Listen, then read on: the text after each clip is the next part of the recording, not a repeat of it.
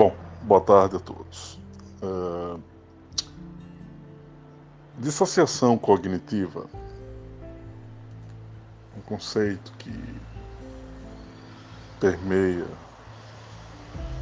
a neurofilosofia, a neurociência e a própria eh, filosofia em si, tem muito a ver com uma espécie de autoilusão que o indivíduo gera em pensar que tem um tipo de, de ideia, de visão de mundo, só que em essência o indivíduo nutre o contrário da ideia que defende.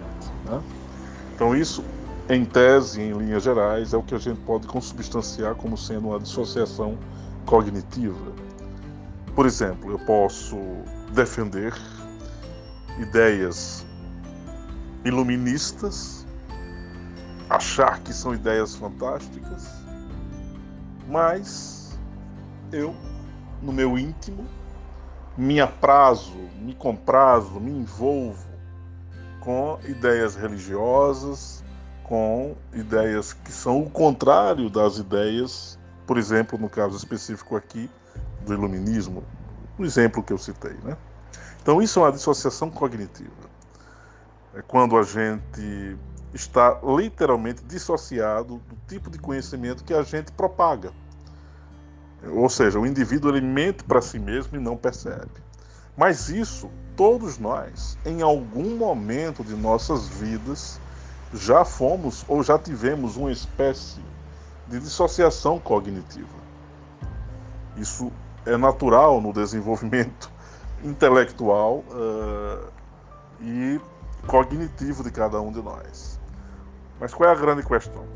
Na medida em que as gerações se sucedem, em que ocorre, como no caso específico da, dessa geração atual, um decréscimo acentuado do nível de leituras, de aprofundamentos, de pesquisas, já que nós somos uma geração virtual, né, de laptops, de celulares, é, não, nós, nós já não somos mais uma geração chamada enciclopedista, né? Ou seja, nós não temos mais aquele cuidado de estudar aprofundadamente livros é, com uh, tratados, né, com capítulos inteiros sendo refletidos. Não, nós hoje, por uma questão de economia do tempo, nós preferimos fazer, realizar reflexões rasas.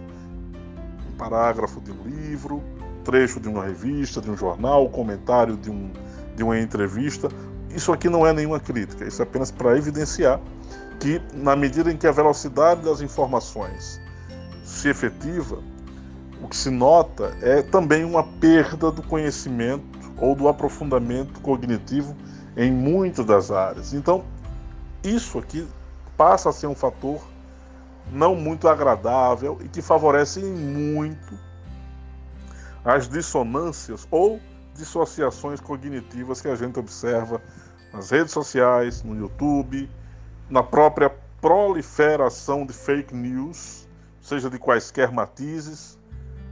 Então a gente precisa ter essa ideia ou ter essa compreensão de que uma dissociação cognitiva é quando o indivíduo ele não, não sabe nem mesmo no que ele, entre aspas, compreende sobre a realidade. É, ele aparentemente expõe uma ideia, mas não sabe como entendê-la. Esse é o grande problema, né?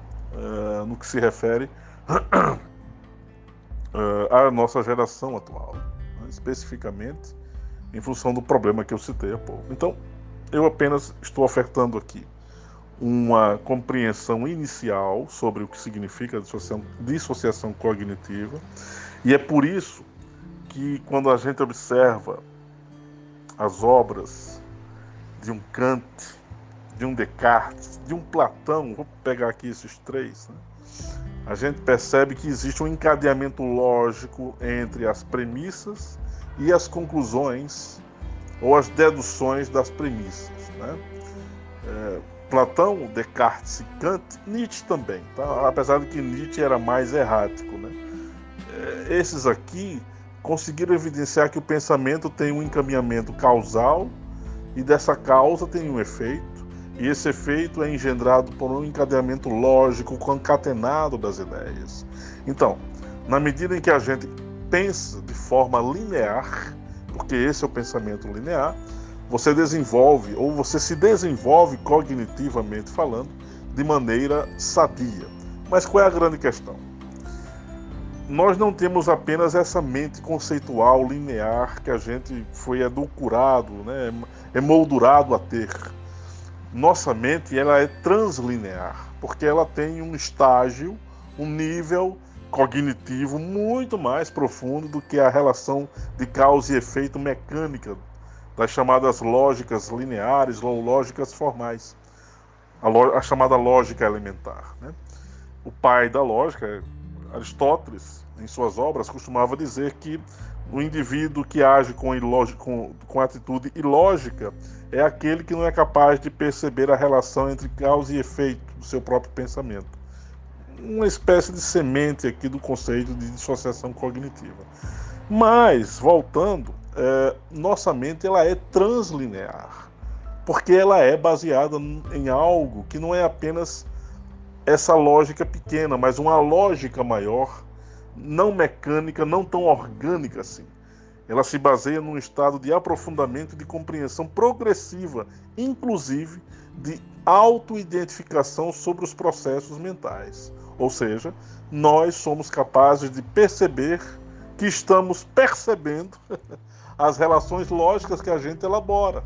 E isso é muito interessante, pessoal, porque quando a gente pensa ou compreende o pensamento que a gente elabora e pensa, a gente não está mais na lógica linear.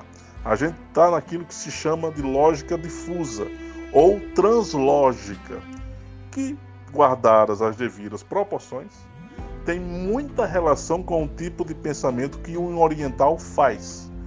Quando um oriental pensa, ele pensa a relação sujeito-objeto, a relação do, ele, do eu com o mundo, mas ele pensa a relação observando a própria, a própria situação da dualidade.